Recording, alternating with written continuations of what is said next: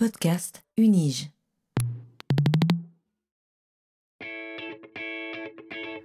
Learning from Data, le podcast sur la science des données à l'Université de Genève. These devices and machines and everything we're building these days, whether it's phones or computers or cars or refrigerators, are throwing off data.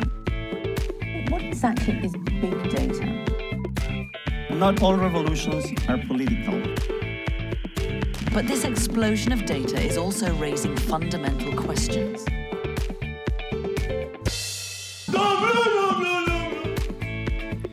Bienvenue dans ce douzième épisode de Learning from Data, le podcast qui plonge dans les recherches de l'Université de Genève et surtout dans leurs données, en compagnie de celles et ceux qui les explorent. Ce podcast vous est proposé par le Centre de compétences en sciences des données de l'Université de Genève. Je suis Guy Kahn et serai votre guide dans ce monde fascinant de l'analyse des données. Dans l'épisode d'aujourd'hui, nous allons nous intéresser à la science des données comme un outil. Et pour ce faire, nous allons suivre le chemin de son adoption grandissante dans le domaine des sciences sociales. Alors que les apports potentiels de certains outils numériques pour approcher des objets de recherche complexes se font de plus en plus évidents, on assiste à une transformation des méthodes dans des disciplines qui, historiquement, étaient peut-être moins exposées ou moins poreuses à ces avancées technologiques. Et loin de se faire en marche forcée, cette transformation est menée par certains de ces ambassadeurs et ambassadrices en s'appuyant sur une réelle prise en compte des perspectives critiques. Et dans ce nouveau dialogue qui s'instaure, l'opposition entre approches qualitatives et quantitatives s'estompe au profit d'un apport mutuellement bénéfique des deux approches, qui se nourrissent ainsi l'une de l'autre pour ouvrir de nouvelles voies à la recherche en sciences sociales. Et c'est ce que nous allons voir aujourd'hui en, compagnie du professeur Tommaso Venturini, qui nous fait le plaisir d'avoir accepté notre invitation dans Learning from Data. Bonjour Tommaso. Bonjour Guy, très content d'être ici. Merci beaucoup. Comment allez-vous? Ça va, merci, ça va très bien. Super, moi également. On est parti pour un très bon épisode. Tommaso, vous venez de rejoindre l'Université de Genève en qualité de professeur associé à la Faculté des sciences de la société. J'en profite pour vous souhaiter sincèrement vraiment la bienvenue dans notre université et pour vous féliciter pour cette nouvelle position. Parallèlement à cet engagement, vous poursuivez également votre activité en tant que chercheur au Centre Internet des sociétés du CNRS. Tommaso, vous avez un parcours scientifique extrêmement riche qui débute à l'Università degli Studi di Milano, et je vous prie de m'excuser pendant tout le long de ce podcast sur mon accent euh, quand je parle italien. Pas je j'essaye, malheureusement, désolé. Vous obtenez, en fait, dans cette université, votre doctorat dans un programme de société de l'information en 2007. Par la suite, vous effectuez un postdoc à l'université de Bologne jusqu'en 2009, où vous êtes PI du projet Our Daily Bread.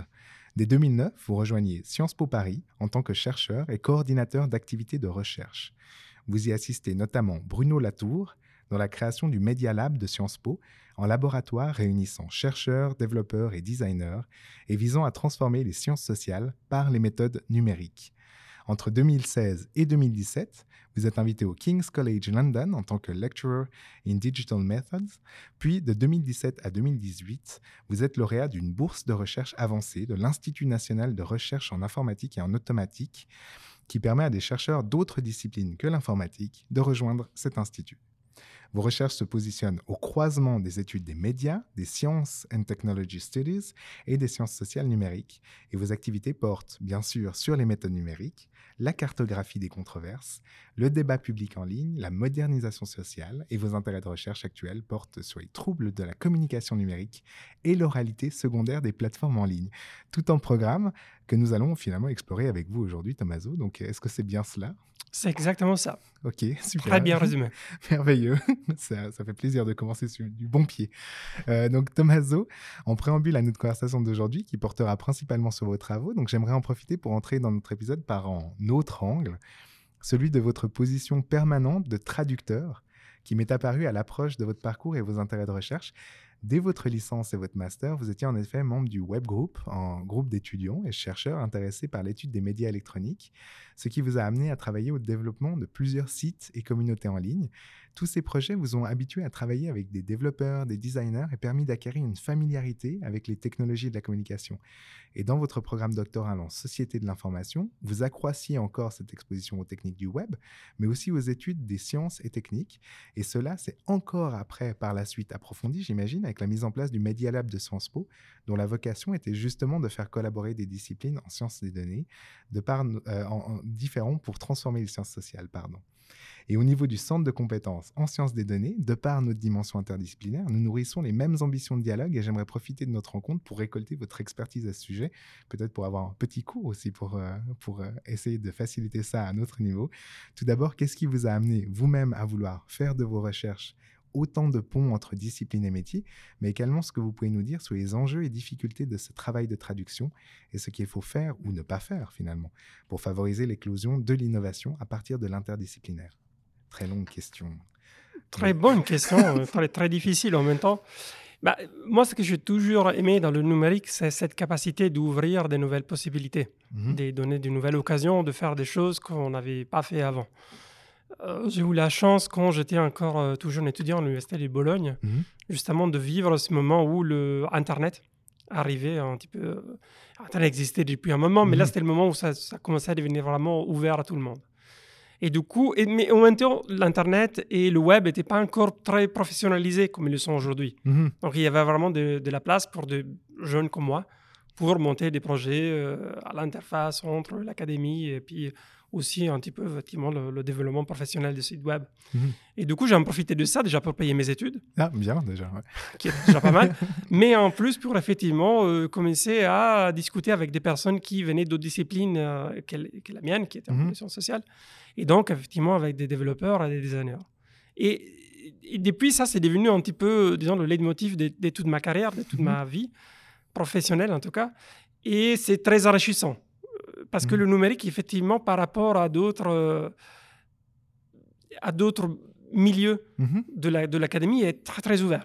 Mhm. L'académie n'est pas toujours très ouverte, on a tendance à se spécialiser beaucoup. Mhm. Ça, ça- ça a du sens, Bien sûr. hein, parce Mhm, qu'il faut quand même, il faut pas progresser la science dans certains domaines dans lesquels il est demandé de se former pour euh, 35, 40 ans avant de pouvoir euh, effectivement pouvoir contribuer à cet édifice.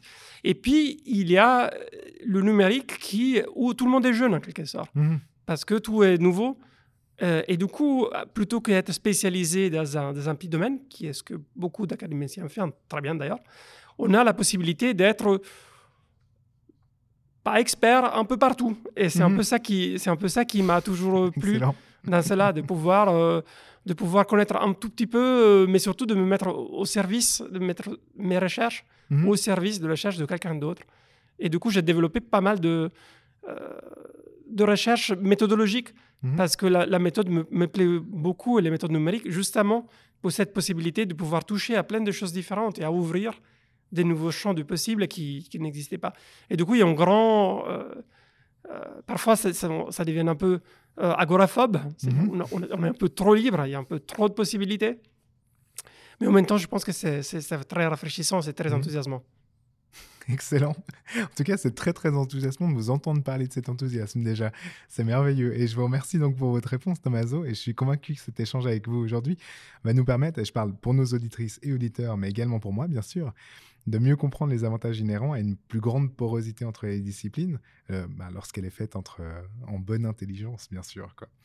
Donc, belle ambition, qui, je dois dire, me réjouit. Donc, autant commencer tout de suite. Et je vous propose donc, chères auditrices et auditeurs, de plonger en votre compagnie, Tommaso Ventueni, au cœur de vos recherches. Bon, on y va?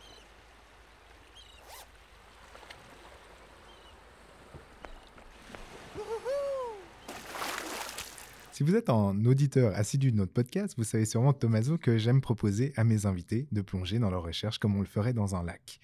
En partant de la berge pour s'aventurer tranquillement, mais en toute confiance, vers des parties où on aurait moins pied. Et cela nous amène donc à partir avec vous du début de vos recherches scientifiques pour nous aventurer progressivement vers leur approfondissement et élargissement actuel.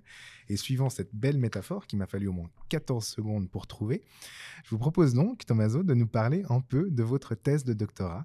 Celle-ci se nommait, et je reprends sa traduction en français de l'italien, Semer le vent, controverse sur la biopiraterie et la formalisation technique moderne. Pouvez-vous nous en dire plus sur ce travail et sur les raisons qui vous ont amené à porter vos premiers intérêts de recherche sur ces objets? Tout à fait. Bah, du coup, même si je suis toujours été intéressé par le numérique euh, et par l'innovation menée par les technologies numériques, Mhm. je sentais euh, aussi en même temps qu'il y a un petit effet de mode Mhm. sur le numérique. On, on a- on y reviendra sans doute dans la, dans la discussion. Mhm. C'est un effet de mode qu'il faut exploiter, mais dont il faut aussi se méfier. Bien sûr. Et du coup, euh, pendant mon, ma, ma recherche doctorale, euh, tout en étant dans une euh, doctorat interdisciplinaire en sociologie et sciences de l'information, j'ai, je me suis, j'ai décidé justement de ne pas étudier des technologies numériques, mais de m'intéresser à un autre type de modernisation technologique, qui est celle qui a eu, lieu- a eu lieu dans l'agriculture Mhm. euh, avec la révolution verte, plus ou moins. Ok. Du coup, il s'agissait de regarder à une autre, un peu plus ancienne révolution technologique Mhm. Et à essayer de, de- de voir quels étaient les avantages, mais aussi les risques, les désavantages, les effets collatéraux euh, Mhm. inattendus que cela a amené. Et du coup, justement, ma, ma, ma recherche portait sur les controverses qui opposent les modernisateurs agricoles Mhm. qui arrivent avec euh, des sémentogèmes, de la mécanisation, de la, des fertilisants, de la chimie en agriculture, et puis des communautés agricoles traditionnelles Mhm. qui résistent à cette modernisation, notamment sur la question du brevetage du vivant. Donc ma thèse, euh, voilà, ma thèse était dans les offices de brevets. Mhm. J'allais euh, étudier les controverses sur les brevets des ressources euh, génétiques en agriculture. Et ça m'a permis d'étudier euh, justement euh, aussi le côté obscur, si on veut, Mhm. de la, de la modernisation technologique. Puis ensuite, après ça, dans, ma, dans mon postdoc, j'ai travaillé toujours sur la production agricole et alimentaire, mais plutôt euh, dans un cas où ce- cette modernisation se fait de manière plus, euh, moins controversée et peut-être un peu plus positive. Donc, j'ai travaillé sur une chaîne des supermarchés en Italie qui s'appelle Italy, Mhm. Eat, Ah, ok, oui. et qui euh, se propose d'utiliser des technologies modernes de la grande distribution, Mhm. mais pour distribuer, pour distribuer des productions traditionnelles. Et du coup, voilà. Et du coup, j'ai quand même pas mal travaillé en collaboration avec Slow Food, euh, Mhm. avec qui je collabore depuis longtemps sur ces questions de modernisation agricole, avec à la fois les côtés positifs et les côtés négatifs. Et je pense que ça a été une bonne manière pour moi de prendre un peu de recul. Je savais Mhm. que j'allais finir dans le numérique, euh, Mhm. je, le sentais bien. Ça avait payé mes études, donc forcément, il faut que je, que je repaye euh, ce qu'il m'avait donné. Mais je voulais d'abord prendre un peu de recul pour pouvoir avoir un peu de distance numérique et, et pouvoir garder toujours un esprit critique, tout en étant un grand partisan, bien sûr, des technologies Mhm. numériques, mais gardant un peu cet esprit critique vu du risque de la modernisation technologique. C'est excellent comme parcours, c'est vraiment un beau sacrifice. Et surtout, ça, ça dénote le fait de, d'avoir vraiment une, euh, une conviction, même déjà avant le début de la thèse, de se dire qu'on va continuer de travailler sur des objets euh, technologiques, c'est-à-dire de pouvoir raccrocher les wagons après. Ça voulait dire qu'il y avait déjà une volonté assez claire à, à l'époque de continuer euh, ou de poursuivre une carrière académique, ou en tout cas de poursuivre une réflexion. Bah, après, on Ouais. raconte toujours, Oui, on raconte toujours son histoire de vie euh, de manière un Pardon, peu plus propre oui, que ça l'est vrai, vraiment. C'est hein, vrai, je suis désolé. On remet un peu d'ordre. Mais, mais en quelque sorte, oui, ça, Mm. ça, a toujours été le, ça a toujours été le plan. Je n'étais pas Ouais, du ouais. tout sûr que ce plan allait marcher. Non, non, Évidemment, c'est le cas, tant mieux. Mais- C'est bien, non, mais justement, c'est, mais je trouve que, en fait, je trouve que ce passage-là est vraiment, vraiment très, très beau parce qu'il est très enrichissant dans la prise de recul critique.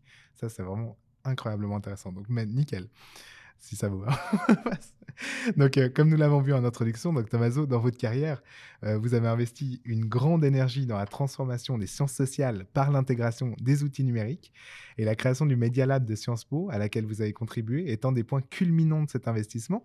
Et dans ce cadre, vous avez eu la possibilité de développer une multitude d'outils qui ont impliqué une réflexion sur la théorie des méthodes, en particulier sur le dépassement de l'opposition euh, quali et quanti, enfin quanti- qualitatif-quantitatif.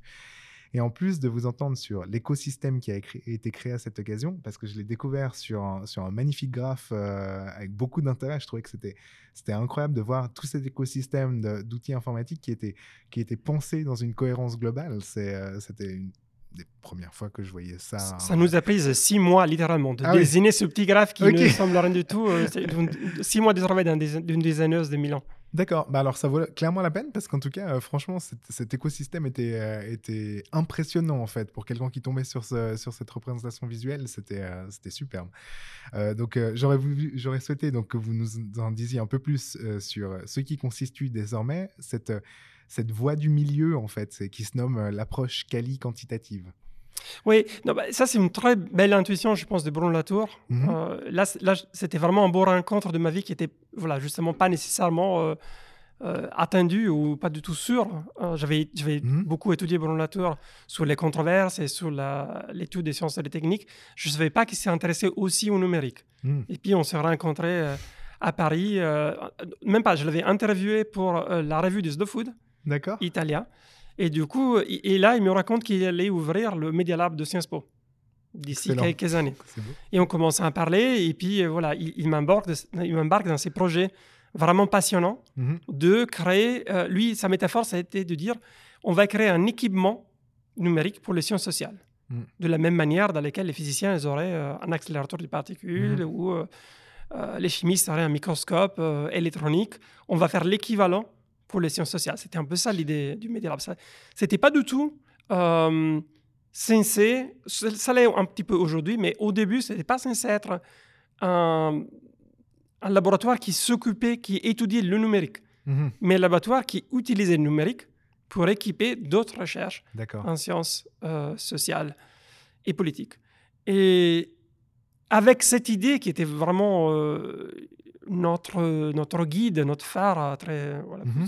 ça revient à la métaphore du lac, euh, La boucle est à, très long terme, hein, Mhm. euh, de pouvoir peut-être dépasser cette opposition entre méthode quantitative et méthode qualitative Mhm. qui est très, très, très ancrée Oui. dans les sciences sociales. Ceux qui sont dans d'autres disciplines auront peut-être du mal à comprendre cette, Mm. euh, cette distinction, mais quand tu es en sciences sociales, très vite, à un moment de ta carrière, euh, généralement au début de son doctorat, il faut faire un choix. C'est clair. Donc, euh, d'un côté, on va vers euh, euh, des méthodes qui permettent de suivre des grandes populations Mhm. sur des temps longs et sur des espaces grands. Mais du coup, on perd beaucoup de la, de la finesse, de la richesse, de l'observation qu'on peut avoir. On doit travailler sur des... euh, non pas sur, par exemple, les individus comme un tout, mais sur certains traits de ces Mhm. individus. Et puis, il faut très vite commencer à agréger beaucoup les données par des statistiques, par des indicateurs, des métriques, etc. Mhm. Ou alors, de l'autre côté, euh, l'autre partie de la bifurcation, on part vers les méthodes qualitatives. Et là, c'est plutôt de l'ethnographie, de l'anthropologie, euh, des entretiens en profondité. Donc, c'est des méthodes très riches qui permettent vraiment de capturer et de restituer la richesse Mhm. et euh, parfois l'unicité du social, mais qui, en même temps, ne peuvent s'appliquer qu'à très peu de Mhm. personnes, à des communautés tout petites, et surtout dans des situations bien précises. On est toujours dans un contexte particulier. C'est des choses Mhm. développées plutôt pour étudier des communautés, euh, euh, originalement, sur une île euh, perdue dans le Pacifique, et puis on Mhm. l'utilise aussi aujourd'hui dans des communautés, euh, dans nos sociétés à nous, mais on reste quand même dans cette idée de, des communautés assez, assez petites. Mhm. Et avec, avec Bruno, on avait un peu cette idée-là qu'on qu'on pouvait dépasser cette opposition. Plutôt que cette opposition faisait beaucoup de sens euh, et avait été très productive pour Mhm. les sciences sociales, dans un moment où on n'avait pas, on n'avait rien entre les deux. Et du coup, on était obligé à choisir l'un ou l'autre, et ça, ça nous permettait d'avancer assez vite dans un sens ou dans l'autre, et plutôt qu'être un peu perdu au milieu. Mhm. Et puis avec le numérique, avec la traçabilité du numérique, on y reviendra dans un moment. Le, le terme trace est problématique, Mhm. parce qu'on a un peu cette idée que le numérique serait une sorte de papier carbone qui nous rend une espèce d'image miroir de la société. Et bien évidemment, ce n'est pas le cas. On y Mhm. reviendra, sans doute. Mais c'est clair que ça nous permet d'avoir quelque chose qu'on avait qu'on n'a jamais eu en fait dans les sciences sociales. Mhm. C'est-à-dire beaucoup de données sur des temps longs et des espaces larges, mais d'une grande richesse. Mhm. Et du coup, on peut tenir ensemble quantité et qualité. Enfin, en tout cas, on essaye. C'était, Ah, c'était Mhm. l'objectif, si tu veux. De tenir ensemble ces deux choses-là et de développer des méthodes quali-quantitatives qui ne sont pas des méthodes mixtes. Mhm. C'est pas comme on le fait d'ailleurs, c'est très bien de d'utiliser un tout petit peu, de combiner un tout petit peu de méthodes quantitatives traditionnelles et des méthodes qualitatives traditionnelles, mais c'était de faire autre chose, d'aller vraiment au ne pas être entre les deux, mais Mhm. être au-delà de cette distinction par la potentialité numérique. Alors je dis pas qu'on y est nécessairement c'est parce que ça reste encore très expérimental, ça Mhm. prend encore beaucoup plus de temps que les méthodes traditionnelles, les résultats sont souvent moins robustes, il y a Mhm. beaucoup plus de, de bruit, euh, on doit se confronter à, des- à des biais quand même importants, parce Mhm. qu'on utilise des données un peu de seconde main, on, va, on va y revenir sans doute.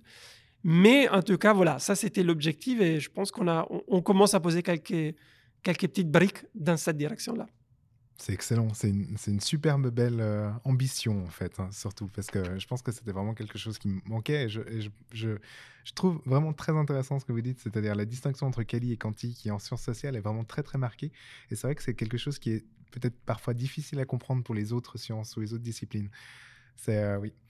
Euh, donc vous avez même vous-même utilisé nombre des méthodes numériques durant ces dernières années euh, dans vos travaux et j'aurais souhaité revenir avec vous sur l'une d'entre elles en particulier. Il s'agit l'une d'entre elles parce qu'il a fallu bien choisir.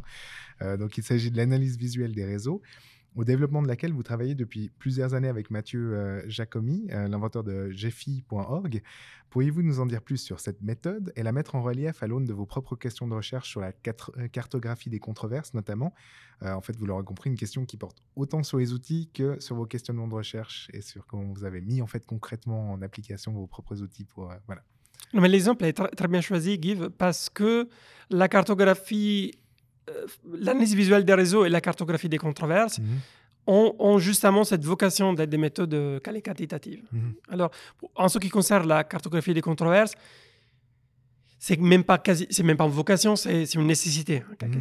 Parce que dès qu'on commence à étudier des controverses sociotechniques, on se trouve justement dans cette euh, situation très intéressante, mais aussi un petit peu inconfortable, de devoir à la fois euh, suivre des phénomènes qui sont très éparpillés Mhm. dans la société.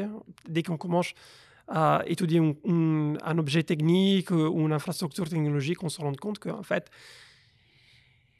ce n'est pas c'est jamais un objet, mais c'est toujours un réseau de beaucoup d'acteurs qui se retrouvent un peu partout. Euh, Mhm. on, on peut imaginer, euh, par exemple, si on prend le podcast, euh, Mhm. rien que pour faire ce podcast-là, bah, il y a tout, tout, tout le matériel la technologie qu'on a ici devant nous, C'est vrai.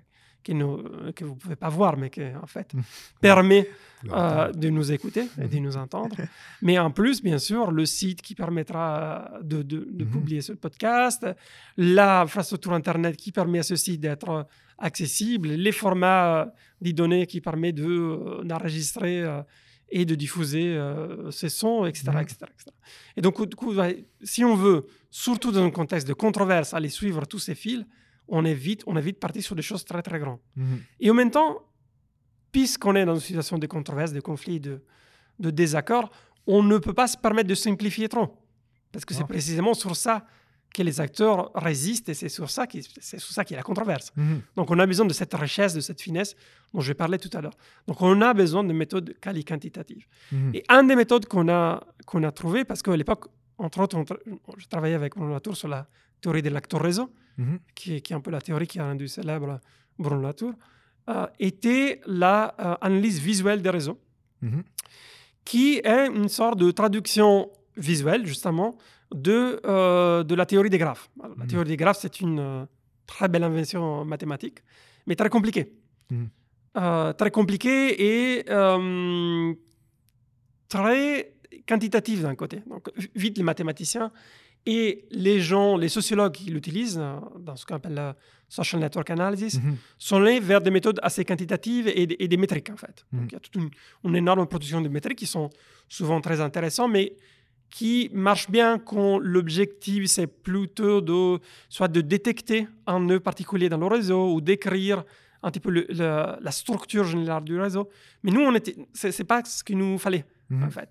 Il nous fallait quelque chose qui nous permet de désigner un paysage, désigner le paysage d'une controverse Mhm. qui est bien sûr pas un paysage géographique, ou pas seulement un paysage Mhm. géographique, c'est un paysage relationnel. C'est des oppositions et des alliances. Mhm. Et donc, ce qu'on a essayé de faire, c'est d'utiliser les réseaux, non, pas, non seulement comme objet mathématique, mais comme objet visuel. Et du coup, on a, on a, on a essayé de rendre les graphes graphiques. Quelque chose que, en fait, les mathématiciens font très peu. Euh, si, si tu prends n'importe quelle, euh, Mhm. Quelle, quelle revue sur la théorie des graphes, il y a très peu. de- il y a- les réseaux sont jamais, ouais. ouais, sont Mhm. jamais désignés. Mhm. Et nous, on a essayé de commencer à les désigner, et non seulement dans des petits schémas de quelques nœuds, qu'on fait. Parfois, il y a des petits diagrammes qui montrent Mhm. certaines choses, mais nous, on voulait montrer des vraies raisons, des raisons naturelles qu'on trouvait dans la, dans la société, dans les controverses qu'on interviewait, donc avec aussi plusieurs centaines, voire milliers, parfois certaines dizaines de milliers de nœuds. Et du coup, on a développé toute cette technique-là qui a aussi par ailleurs l'avantage qu'elle est un tout petit peu plus accessible que la mathématique des graphes Mhm. à, euh, à n'importe qui serait intéressé à étudier des phénomènes relationnels. Et, et du coup, on a développé GEFI, entre autres. C'est c'est le logiciel Mhm. qui est devenu depuis très célèbre et qui se prête bien, en fait, quand on doit traiter des phénomènes relationnels d'une taille moyenne, D'accord. donc quelques milliers, quelques dizaines de milliers des nœuds. Et donc, c'est pour ça que, par exemple, cet outil est très utilisé bah, en sciences sociales, Mhm. bien sûr, à Media Studies aussi, euh, parce que, bien sûr, les, les, les médias modernes euh, sont de plus en plus des réseaux, ils ont plus, plus la forme de réseaux, mais aussi, par exemple, en neurologie ou en chimie, où Ah, on traite avec des réseaux quand même pas trop, trop grands, donc ça fait encore du sens de les visualiser. Mais sûr qu'on en parle sur des disciplines plus big data, Ah, que ça, bah, c'est difficile de tenir ce côté visuel. Il faut vraiment passer à l'agrégation euh, de métriques. Mais il y, a, il y a une sorte de sweet spot mhm. où on peut jouer ces jeux-là de la visualisation. Excellent. Ah ouais, superbe. Merci. Je trouve, ça vraiment admirable que vous ayez pu euh, nous mettre dedans sans utiliser aucune représentation visuelle. C'est souvent le problème en fait avec le format podcast pour essayer de faire imaginer aux, personnes qui nous écoutent euh, ce dont on parle quand on parle de représentation. Euh, donc plus dernièrement, vous avez lancé également un nouveau projet intitulé Doom, dans lequel vous questionnez le phénomène appelé communément, et à tort selon vous, les fake news. Dans ces travaux, vous renversez une idée établie en présentant la menace de désinformation en ligne comme un phénomène plus profond que la seule diffusion de canulars, pour montrer que cela consiste en une dégradation systémique du débat public. Et vous développez, pour présenter cette situation, euh, le terme de junk news, que j'ai trouvé tout à fait passionnant, en fait, pour être tout à fait honnête, dans sa portée heuristique. Euh, Est-ce que vous pourriez nous en dire un peu plus sur les ambitions de ce travail, qui jette un bel éclairage critique sur l'utilisation des outils numériques de diffusion, mais également nous préciser l'utilisation que vous faites vous-même de certains outils, encore une fois, parce que j'aime cette mise en situation, parce qu'elle permet vraiment à la majorité de nos auditeurs et auditrices de, de- de vous suivre et de comprendre l'utilité, en fait, de, des outils que vous avez euh, soit développés, soit que vous utilisez, soit que voilà. Et je pense notamment à votre collaboration avec un mathématicien euh, dans ce cadre pour pouvoir approcher ces objets. Ouais, tout à fait. Bah, donc, la, la- la désinformation en ligne est un vrai problème et, et un Mhm. qui est très à la mode aujourd'hui, euh, mais qui, de mon point de vue, il, est parfois euh, approché avec une mauvaise attitude. Mhm. Cette idée que euh, le public euh, des médias numériques serait très naïf et ne serait pas capable de distinguer entre les vraies informations Mhm. et les fausses informations. Euh, or, il y a pas mal de recherches qui montrent que ça, c'est c'est pas, que c'est pas vrai Mhm. en fait, que, que les gens sont plutôt capables de distinguer euh, le, le valeur informationnel, on va dire, des et les sources, d'où viennent Mhm. les différentes informations qu'ils reçoivent sur euh, les réseaux numériques. Mais cela ne les empêche pas d'être intéressés à consommer ces informations-là. Mhm. Du coup, voilà, l'idée du junk news, c'est un peu, on, joué un petit peu avec les- euh, sur la métaphore du, junk food. Mhm. hein, qui serait quelque chose qu'on on sait qui n'a pas un grand valeur nutritionnelle, on sait même Mhm. qu'il n'est pas trop bien pour notre santé, Mhm. mais il est un peu addictif. On a quand même, on est un peu accro à ces junk food et on le mange quand même. J'ai un passé dans la Mhm. dans l'agriculture Oui, dans food, ça se voit bien. Le passage dans le très intéressant, c'est juste. Et dans l'information, de, de- de notre consommation de, médiatique, il Mhm. y a un peu le même, il y a un peu le même phénomène. On se rend bien compte que pas mal de ces choses sont toxiques, mais on les consomme quand même parce que ils ont un côté euh, euh, de capacité de nous entretenir Mhm. ou de, de, de- distraction. D'ailleurs, ils sont, ils sont faits pour ça. Mhm. De satisfa- satisfaction immédiate aussi. Ouais, euh, tout à fait. mhm. Parfois aussi, pas nécessairement dans, le, dans le côté positif, ça peut être aussi, euh, euh, on parle de plus en plus aujourd'hui des questions de outrage, euh, donc ça nous scandalise. Donc, et- mais tout ça, tout ça est, est- est très intéressant, mais le risque, c'est ça que je voulais mettre euh, en évidence avec cette idée du junk news, c'est que euh, tout ça nous capture nos, atten- nos attentions pour un temps trop limité, Mhm. trop limité pour pouvoir développer un débat euh, public sain. Mhm. Et donc, l'idée, c'est que un, un des problèmes auxquels on ne pense pas très souvent quand on parle de désinformation en ligne a à voir avec la vélocité, la rapidité Mhm. ou l'éphéméralité, si, vous préférez, avec lequel euh, bah, les, les topics, les sujets euh, de questionnement public montent dans l'agenda et puis disparaissent Mhm. très très très vite. C'est quelque chose d'ailleurs, c'est- pas nouveau. hein. Dans les années euh, 70, les gens qui étudiaient euh, notamment des questions d'environnement, la visibilité des questions d'environnement sur, euh, sur les médias, sur- à la presse et la télévision à l'époque, s'intéressaient beaucoup à cette question de cycle de l'attention.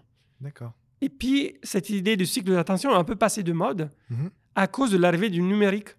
Parce que du coup, on n'avait plus la question du palinceste, on n'avait on n'avait plus une question d'avoir un espace limité, plutôt un temps limité, voilà, le temps de la télévision, qu'il fallait remplir avec euh, trop de choses et du coup, Bien il fallait sûr, ouais. choisir. Et du coup, les choses partaient très très vite. Du coup, on avait le web, la blogosphère, les forums Mhm. et tout ça. Et qui du coup, était- on avait remplacé un temps court, celui de la journée télévisée, Mhm. avec un espace très large, voire infini, Mhm. qui est celui du web. Et du coup, toute la recherche sur les médias a switché, a passé d'une recherche temporelle, enfin en grande partie pas toute, Mhm. mais d'une recherche temporelle en recherche topologique ou spatiale. Ce qui faisait beaucoup de sens. Ah, Et du coup, on a plutôt voilà, toutes les métaphores, euh, par exemple, cartographiques, que Mhm. moi-même j'ai utilisé tout à l'heure, qui devenaient très importants. Et même mes, mes propres recherches sur le, le- le premier web étaient des- plutôt des recherches topologiques. On faisait la cartographie du web, on suivait les liens Mhm. entre les différents sites. Et ça avait beaucoup de sens, ça a encore beaucoup de sens. sûr, Et ouais. ça a permis notamment de montrer des phénomènes tout aussi inquiétants, comme euh, les filters bubble, par exemple, Mhm. ou ces côtés où euh, il y a une sorte de balkanisation du web, de fragmentation dans le web, dans lequel chacun se retrouve un peu enfermé dans Mhm. un cercle d'opinions qui sont proches à la sienne. Et tout ça, c'est important, mais de plus en plus, à cause de l'arrivée des algorithmes de recommandation. Des, des plateformes euh, numériques, le côté temporel revient en force. Parce que là aussi, il y, a une, il y a une- il y a une attention limitée, un cycle de l'attention limitée qui est géré de plus en plus par ces algorithmes. Et non seulement par les algorithmes, mais par toute l'infrastructure des Mhm. plateformes. Et du coup, je pense que ça redevient important de se poser des questions temporelles. Et c'est pour ça notamment que je suis allé vers Paolo Frasca, euh, Mhm. qui travaille à Grenoble sur des questions de contrôle, de mathématiques de contrôle, et qui donc se pose justement ces questions temporelles de, de, de signal et de feedback sur le signal. Et donc, avec lui, on, euh, on explore un petit peu le côté temporel de la communication en ligne. Excellent. D'accord, super. Ah ouais, merci beaucoup. Alors, ça, m'a permis en plus de beaucoup mieux, euh, beaucoup mieux comprendre ce que j'avais lu, euh, enfin, sous un autre angle. Euh, je vous remercie, Tommaso. Et à présent, j'aimerais, revenir avec vous sur une dimension qui traverse agréablement vos recherches, selon moi. C'est celle du partage et des approches participatives, euh, qui dénote une vision que j'apprécie, en fait, personnellement, de la science, en prise directe avec les problèmes sociaux, mais également avec ses acteurs et ses actrices. Et cela se retrouve également dans certaines de vos interventions, notamment dans le cadre de, euh, du euh, Inter-Parliamentary Union, mais également du Standing Committee on Democracy and Human Rights. Et en parcourant vos recherches, une initiative m'a particulièrement intéressé, c'était celle du Public Data Lab, que j'ai vu associé au terme d'activisme des données. C'est ce qui m'a intrigué. Et j'aimerais beaucoup que vous nous en disiez un peu plus sur votre vision de l'engagement du chercheur et de la chercheuse de manière générale, et comment vous vivez vous-même celle-ci dans votre quotidien, mais également que vous nous introduisiez un peu plus en détail le projet du Public Data Lab et ses multiples spin-offs, parce que j'ai vu que ça avait essaimé en fait. Ouais, super, merci beaucoup. C'est une question que j'ai très envie de, de répondre. Mhm. En fait, il y, a un- il y a un vrai risque, hein, je l'ai mentionné hein, rapidement tout à l'heure, il y a un vrai risque quand on étudie, euh, les- quand on utilise les méthodes numériques, c'est que la plupart de ces méthodes utilisent des données de seconde main, Mhm. d'occasion. si. Euh, D'un côté, c'est un avantage, Mhm. parce que ça nous permet euh, de ne pas devoir, comme on, on le fait hein, normalement en sociologie, euh, en sciences politiques, en géographie, de récolter nos propres données. On, on peut s'appuyer sur euh, des, des énormes infrastructures de données, de, de collecte euh, et d'analyse des données qui sont celles, par exemple, des. Mais pas seulement, mais, mais par exemple, notamment des plateformes en ligne Mhm. et des GAFAS, hein, pour le dire euh, pour ouais. le supplément. Mais les, les- les pays euh, font la même chose. Mhm. euh, c'est aussi les grandes institutions internationales font la même chose. Donc, il y a de plus en plus des données qui nous sont mises à notre disposition, qu'on peut plus ou moins gratuitement collecter, Mhm. réutiliser, réutiliser à des fins de recherche, ce qui est génial, parce que ça nous permet vraiment d'avancer ouais, vite mhm. et, et de faire ce côté qualitatif Mhm. dont je parlais tout à l'heure. Et en même temps, puisque c'est des données dont- sur lesquelles on n'a pas la main au moment de la production, Mhm. c'est des données qui viennent avec des biais, Mhm. qui viennent avec toute une série de, euh, de bagages qui dépendent de leurs conditions de production. Donc, d'un côté, il faut être très attentif. Voilà, C'est juste une caution méthodologique, à savoir à tenir bien compte de ces biais-là qui, qui pourraient biaiser nos recherches. Mais il y a plus que ça. Mhm. Parce qu'en utilisant ces données-là, d'un certain point de vue, il y a aussi un problème politique qui est celui que nous finissons pour endorse, pour supporter, pour donner encore plus d'importance à ces acteurs qui les collectent. Mhm. Oui, toutes les fois qu'on fait une recherche sur Twitter, on est en quelque sorte en train de dire que Twitter est le lieu où le débat public Bien se sûr. manifeste. Mhm. Alors que ça, c'est déjà ça, c'est une affirmation très problématique. On Mhm. sait bien que Twitter n'est pas le débat public, ce n'est qu'une petite partie du vrai. débat public et en plus une partie qui ne concerne que certaines personnes. Mhm.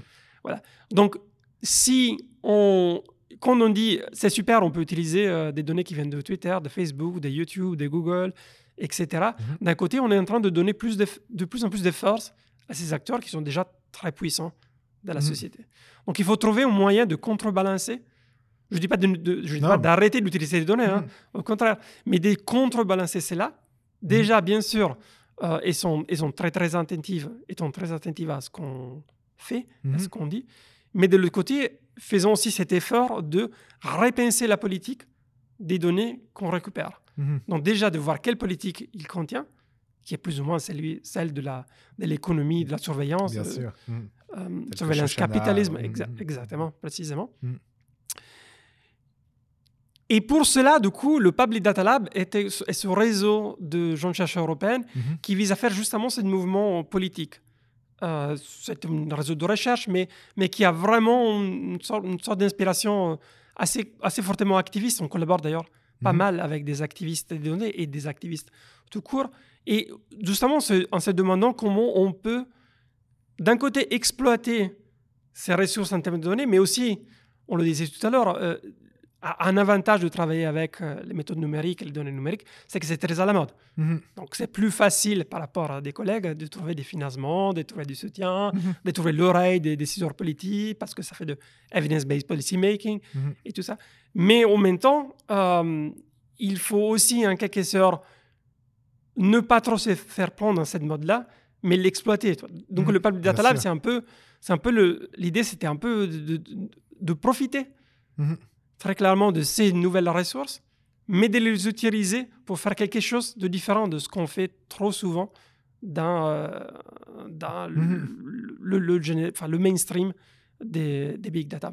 Et du coup, voilà, on a, on a monté plein de projets comme ça qui sont euh, Mhm. à, à l'interaction entre euh, bah, institutions publiques, euh, activistes, société civile, euh, journalistes, et puis data scientists, designers, développeurs, sciences sociales, euh, et tout ça. On, on- on essaie de tenir ensemble euh, ces choses-là et d'y rajouter en plus les étudiants.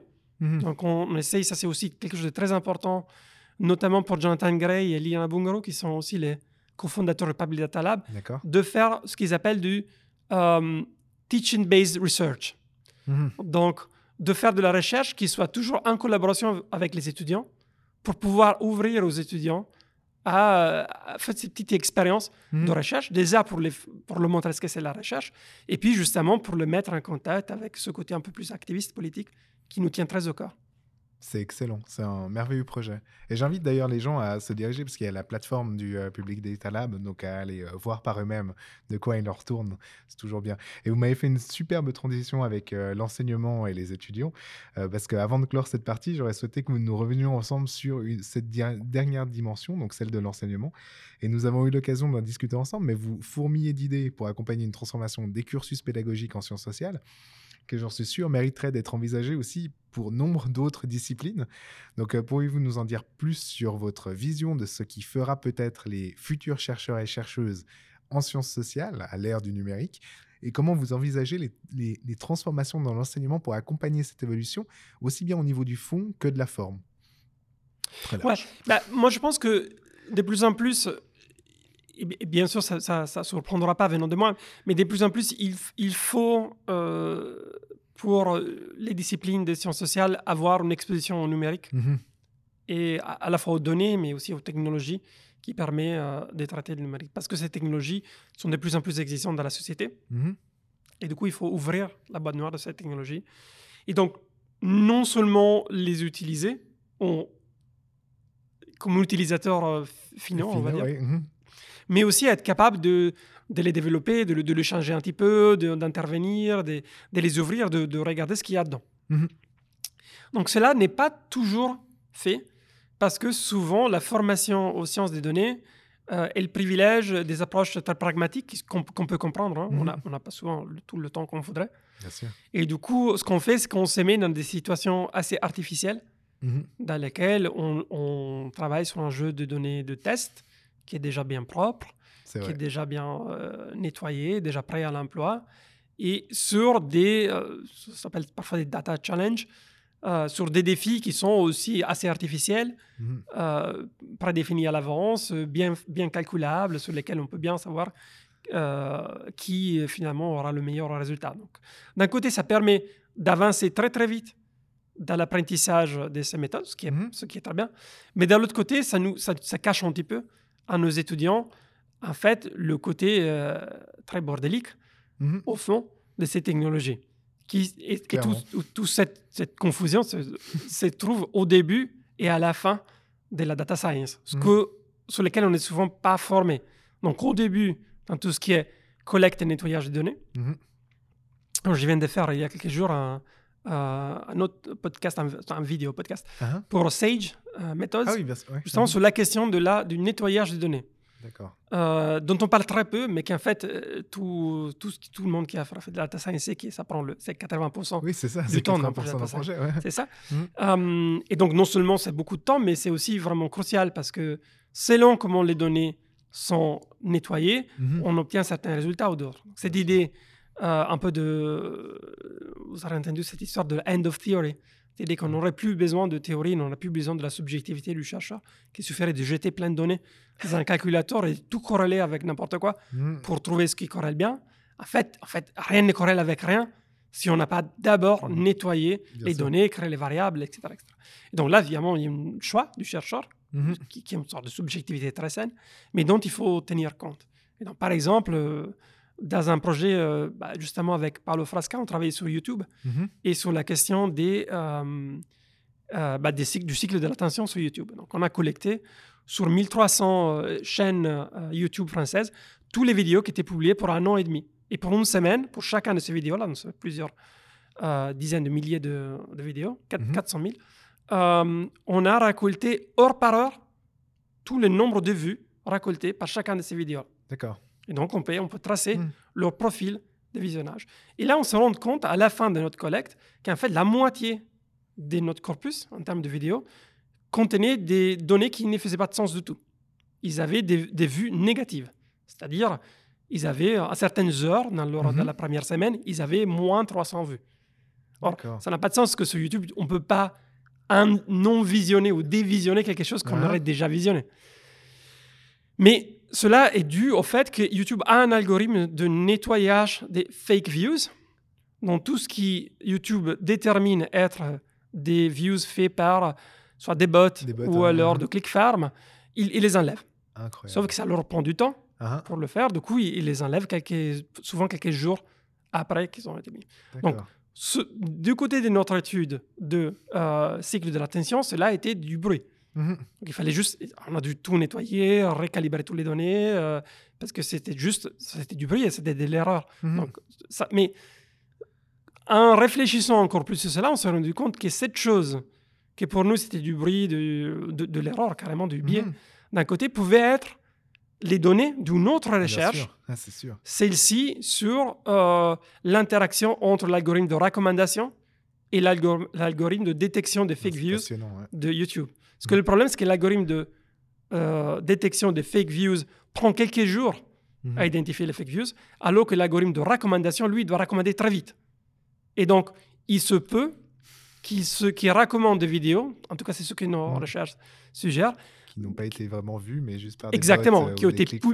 exactement, Mhm. qui ont été poussés par des bots ou par des clés de ferme, qui seront enlevés Ah, à la suite, mais ça sera trop tard parce que le vidéo aura dé- déjà été poussé. Mhm. Or, cette information-là euh, est très importante pour se poser des questions sur l'algorithme de recommandation de YouTube. Et on ne l'a pas dans l'API de YouTube. Parce que YouTube Mhm. ne nous dit pas quand et quel numéro de fake views il va enlever.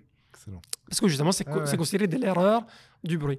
Mais tout pour dire que on- Mhm. certaines fois, en réfléchissant à cette question-là, bah, on soulève des problèmes, euh, Mhm. dans ce cas-là, d'économie et des politiques des médias qui sont très importants. Et ça, il faudrait que ça fasse aussi partie du, euh, du cursus. En Tout fait. à fait. Et c'est là, et ce genre de choses-là, on ne peut le faire qu'en invitant les étudiants à travailler avec nous dans la recherche. Mhm. Parce que ce n'est que quand on, on essaye vraiment de faire de la recherche, non pas dans une situation simulée ou artificielle, comme je le disais tout à l'heure, mais avec des vraies données, avec des vraies questions de recherche, avec des vrais partenaires dans la société civile, qu'on est forcé, qu'on est obligé, en quelque sorte, à se confronter à ce genre de questions.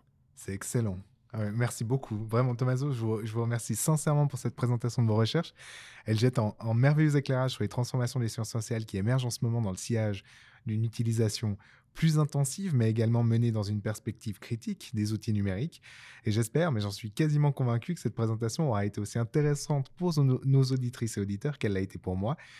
Avant de poursuivre vers la seconde partie de ce podcast, qui va nous amener vers le futur de votre recherche, je pense qu'une petite pause musicale s'impose. Cela va nous permettre de laisser respirer un peu nos cerveaux en vue d'aborder la suite de notre émission. Et Tommaso, qu'est-ce que vous nous proposez d'écouter aujourd'hui? Alors, je vous propose d'écouter Everything is Awful de The Decemberist. Parfait. Donc, on se retrouve juste après Everything is Awful de, de, de, ah, ah, ah, de Decemberist pour la suite de Learning from Data. À tout de suite.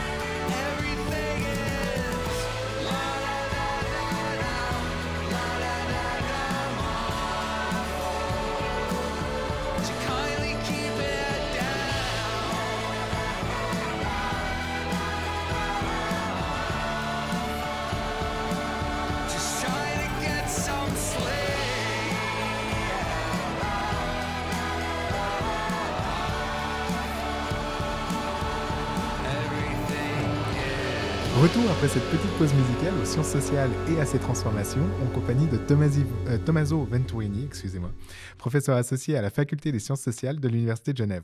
Mais avant de replonger la tête dans la première dans la science des données, Tommaso, nous ne savons toujours pas pourquoi vous nous avez proposé ce morceau. Est-ce que vous pouvez nous expliquer les raisons de ce choix? Bah, c'est un- c'est une chanson que j'aime beaucoup parce que bah, vous l'avez- il y a une sorte de de déconnexion très intéressante ou de juxtaposition très intéressante entre les paroles qui disent euh, everything is awful, donc Mhm. tout, tout va mal.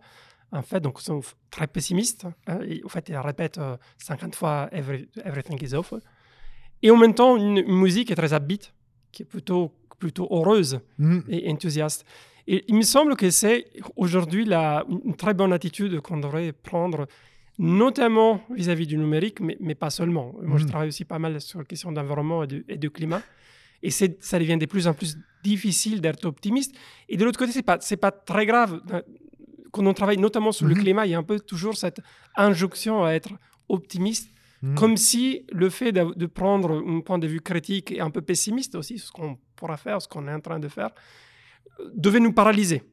Mhm. Si le pessimisme était forcément lié à euh, euh, voilà, une sorte de dépression euh, qui fait qu'on ne pourrait plus rien faire. Non Mais- constructif en fait. Exactement. Ouais. Alors que ce n'est pas nécessairement le cas. D'ailleurs, Mhm. D'ailleurs, il y a des recherches euh, en psychologie sociale sur ça. Le fait d'être euh, d'être pessimiste, qu'on est sainement pessimiste, n'est pas forcément euh, cause de, de panique ou cause de, de paralyse de l'action, mais peut au contraire nous pousser à l'action. Donc, je trouve que cette chanson-là interprète bien cette, cette attitude que j'aime bien avoir dans le contexte de la société actuelle, euh, sur laquelle j'ai j'ai pas énormément de, euh, de sources d'optimisme. Je suis Mhm. tendance à être plutôt pessimiste, mais, mais en même temps, une sorte de pessimiste enthousiaste Mhm. qui, qui me plaît assez bien. Alors, j'ai aussi beaucoup, beaucoup apprécié parce que je l'ai écouté pas mal pendant cette dernière semaine. Et c'est vrai que cette, euh, espèce de dissonance cognitive entre euh, des paroles affreuses et euh, un air entraînant euh, m'a fait énormément du, bien. En fait, j'étais plutôt en train de me balader, l'esprit serein, en répétant le, le- les paroles dans, ma tête. Mais bon. Donc, merci en tout cas, vraiment, sincèrement, pour cette belle découverte que je, ne connaissais pas du tout, en fait. Donc, maintenant, sans plus attendre, nous allons donc passer à la deuxième partie de notre émission qui va nous amener à nous intéresser au futur, en tout cas à votre futur et plus précisément celui de vos recherches, Tommaso.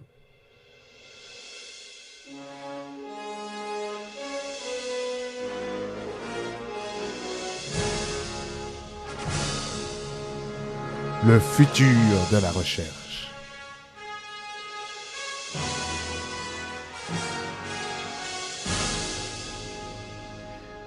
Donc, on a eu l'occasion de voir que les objets de recherche pouvant être explorés grâce à des outils numériques sont innombrables et que vos recherches ne cessent euh, jamais, finalement, de se réinventer. Et j'imagine qu'il reste encore de nombreuses voies dans lesquelles votre curiosité scientifique trouvera encore à s'exprimer. Tommaso, est-ce que il existe des objets de recherche qui, en ce moment, vous attirent plus que d'autres et sur lesquels vous envisageriez d'approfondir des recherches dans les futures années? Oui, ouais, tout à fait. Bah, récemment, j'étais, euh, je suis vraiment, je me suis vraiment retrouvé à être obsédé par cette histoire de d'accélération du cycle de l'attention, Ah, et pas seulement du point de vue de, des troubles du débat public dont on a parlé tout à l'heure, mais aussi euh, de plus en plus sur la question de, des cultures que cela génère, des cultures numériques, et en quelle manière le fait de- d'être, de, se développer en tant que culture, en tant que communauté, à l'intérieur d'un environnement communicatif aussi accéléré, Mhm. qu'est-ce que cela produit? Alors ça, c'est très intéressant parce qu'en fait, c'est un peu le mouvement inverse de ce que j'avais fait jusque-là. Mhm. Euh, pour très longtemps, les, les méthodes numériques, euh, bien sûr, les méthodes numériques, avant les méthodes numériques, il y avait déjà une recherche sur le web et sur l'Internet, Mhm. mais qui était une recherche qui prenait le web et le numérique un peu comme une sorte de d'île lointaine et exotique dans lesquelles il y avait des gens qui faisaient des choses un peu bizarres. Et d'ailleurs, c'était un peu le cas au début de l'Internet. Petit à petit, l'Internet et le web se sont répandus un peu partout. Mhm. Et du coup, ils sont devenus de moins en moins un espace d'altérité Mhm. et de plus en plus quelque chose de mainstream qu'on retrouve partout. Et du coup, tout le mouvement des méthodes numériques, par exemple, Richard Roger le dit très clairement, qui est un des grands maîtres à penser à moi, euh, qu'on ne doit pas étudier le numérique comme si c'était une autre sphère sociale, Mhm. mais qu'on doit utiliser le numérique pour la- sa capacité d'être un fil qui traverse les phénomènes, tous les phénomènes sociaux. Et donc, en tirant ce fil-là, on peut étudier Mhm. la socialité normale, disons, la socialité point barre, tout, Mhm. tout court. Euh, et donc ça, c'est vrai et c'est très intéressant, mais n'empêche que euh, aux marges du web et de l'Internet, aux marges des grandes plateformes dont on a parlé tout à l'heure, Mhm. parfois à l'intérieur d'un espace un peu fractal de ces plateformes-là, restent des espaces de culture, ce qu'on appelle la culture web et la culture numérique. Donc des cultures qui sont parfois assez grandes, mais quand même marginales, et qui sont très créatives. Mhm. En fait, mon point de vue, c'est que franchement, il ne se passe pas grand-chose sur Facebook, Twitter, euh. Instagram. euh, il se passe beaucoup de choses, mais, mais rien de nouveau. Mhm. C'est pas là que l'innovation euh, culturelle Internet est créée. L'innovation culturelle est créée dans des plateformes mineures, sur des formes un peu oubliées, Mhm. euh, qui sont un petit peu dans les undergrounds du, du web, dans ce qu'on appelle parfois le deep web, ou moi je l'appelle le weird, le weird web, Mhm. le, le web étrange.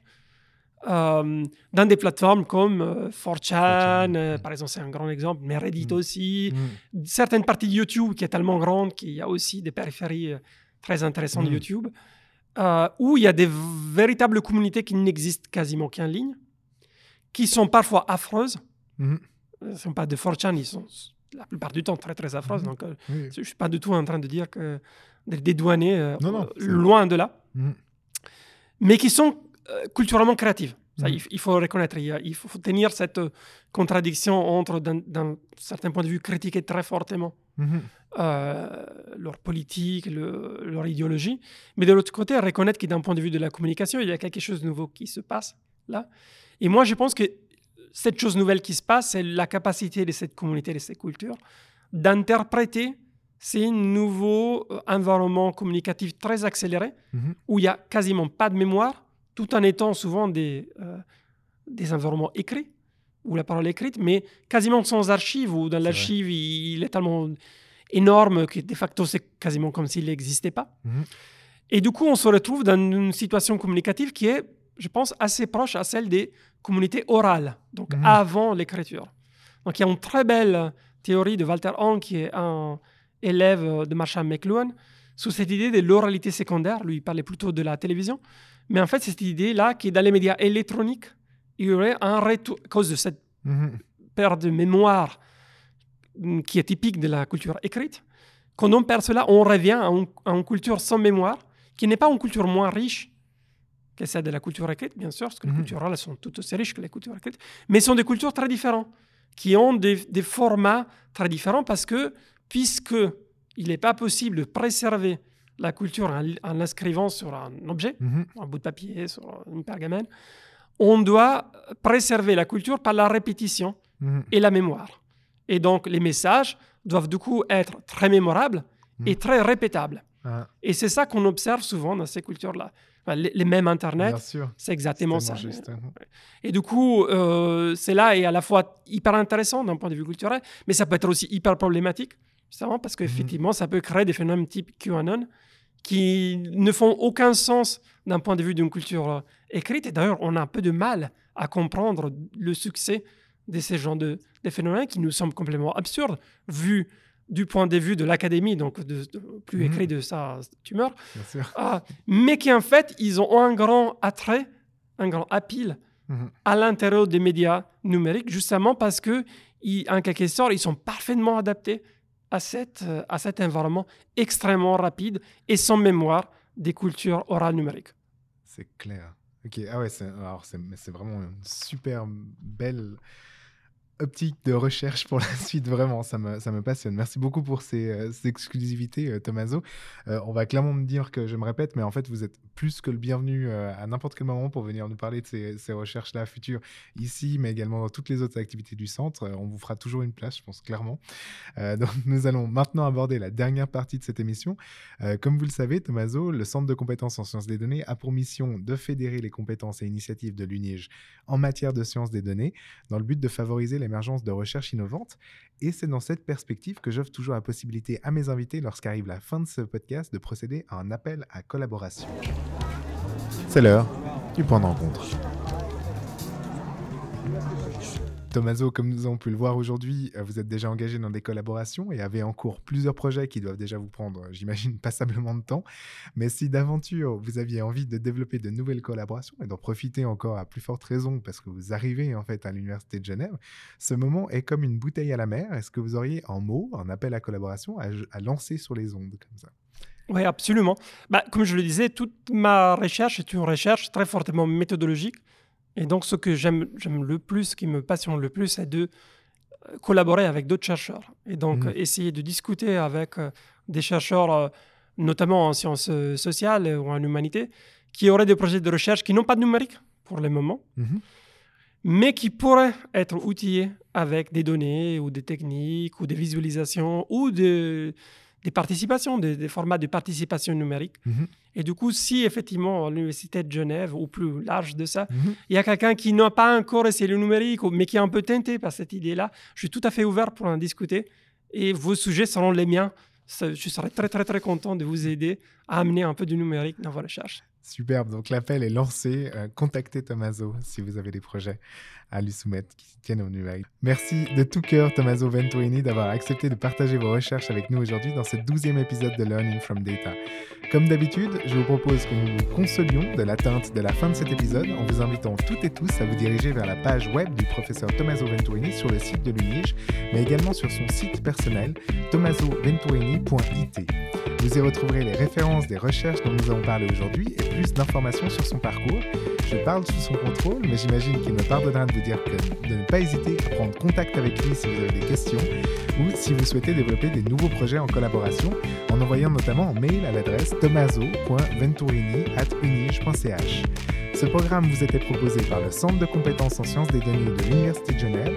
Retrouvez toutes les informations y relatives sur notre page web datascience.unige.ch et là aussi bien sûr, n'hésitez pas à prendre contact avec nous à l'adresse ccsd.unige.ch pour faire part de vos commentaires, questions, critiques.